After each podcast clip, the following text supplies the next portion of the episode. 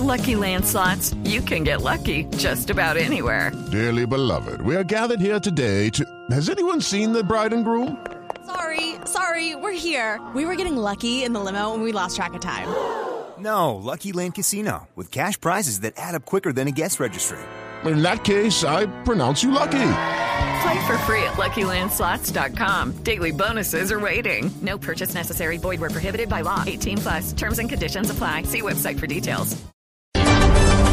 La tarde en punto, aquí están las noticias de Colombia y el mundo en Blue Radio. Luego de que la policía revelara un video en el que supuestamente el pequeño Juan Sebastián Fuentes habría caído en un hueco de alcantarilla cerca de su residencia en Soacha, Cundinamarca, la fiscalía dice que no se puede asegurar que se trate del mismo pequeño y entregó más detalles de lo que podría suceder con el video. La información con Angie Camacho. Blue Radio conoció hace minutos que, según la Fiscalía General de la Nación, el supuesto video en donde aparecería el niño Juan Sebastián cayendo a un hueco no ha sido conocido por agentes del CTI, tampoco por el director nacional del CTI, el director Julián Quintana. En ese orden de ideas, la Fiscalía no puede garantizar ni puede certificar que ese sea el niño en mención. Solo hasta mañana la Policía Nacional se ha comprometido a hacer llegar ese video a la Fiscalía General de la Nación. En ese orden de ideas, el ente acusador le ha dicho a Blue Radio que ante la filtración indebida de estas supuestas pruebas, la Fiscalía podría relevar del caso a la Policía Nacional y entregarle las, facultades de Policía Judicial al CTI de la Fiscalía.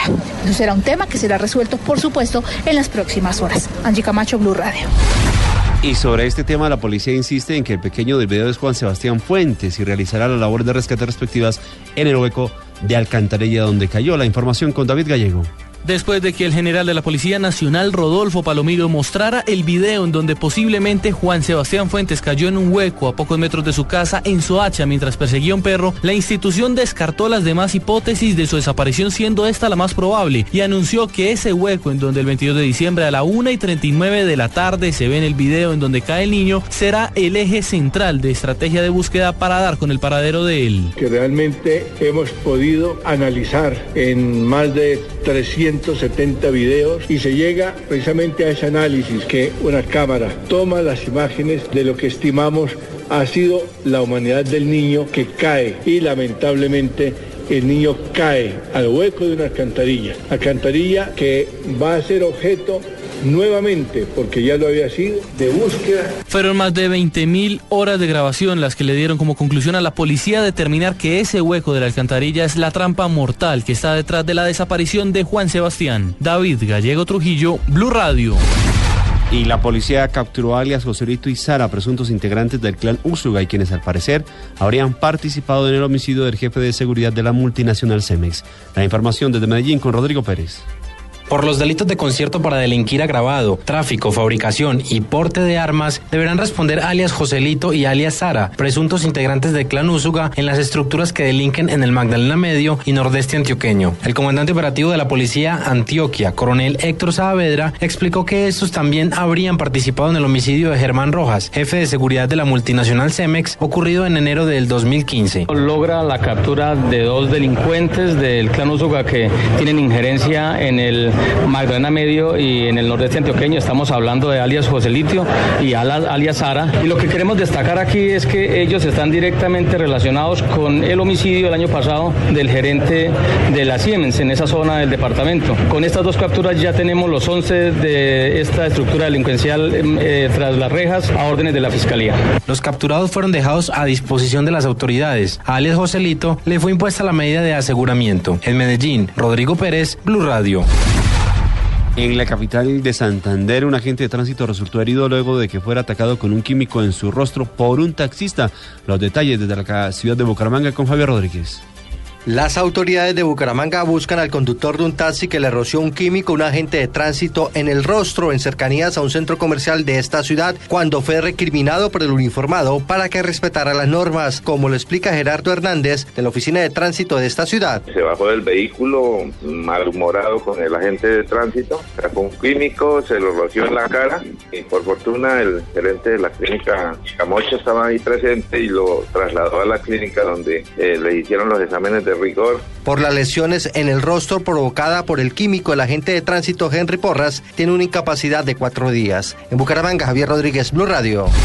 Y las autoridades comenzaron el montaje de un nuevo batallón de alta montaña en la Sierra Nevada para hacerle frente a grupos de delincuentes que comenzaron a hacer su aparición cerca de la ciudad de Santa Marta. La información con Luis Oñate Gámez.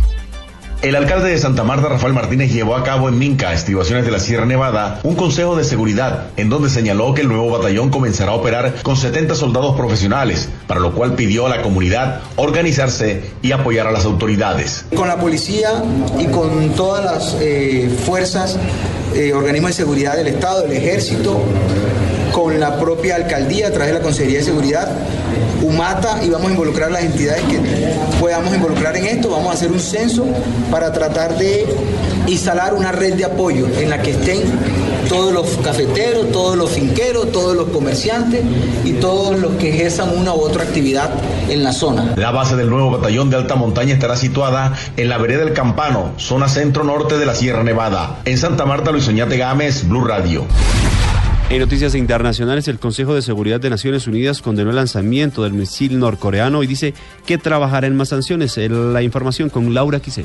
El Consejo de Seguridad de la ONU condenó hoy el lanzamiento de un misil por parte de Corea del Norte y anunció que está trabajando en una nueva resolución que incluirá más sanciones que espera aprobar lo más rápido posible. Los 15 miembros del máximo órgano de decisiones de Naciones Unidas condenaron la última acción del régimen norcoreano al término de una reunión convocada de urgencia que se celebró hoy a puerta cerrada. Varios países como Corea del Sur, Estados Unidos y Japón han protestado ya por el lanzamiento norcoreano y solicitaron hoy una reunión de urgencia al Consejo. El régimen norcoreano aseguró haber realizado con éxito el lanzamiento de un cohete de largo alcance y haber puesto en órbita un satélite espacial. La televisión estatal norcoreana emitió un anuncio en el que aseguró haber puesto en órbita este satélite de observación terrestre. Laura Quiseno, Blue Radio.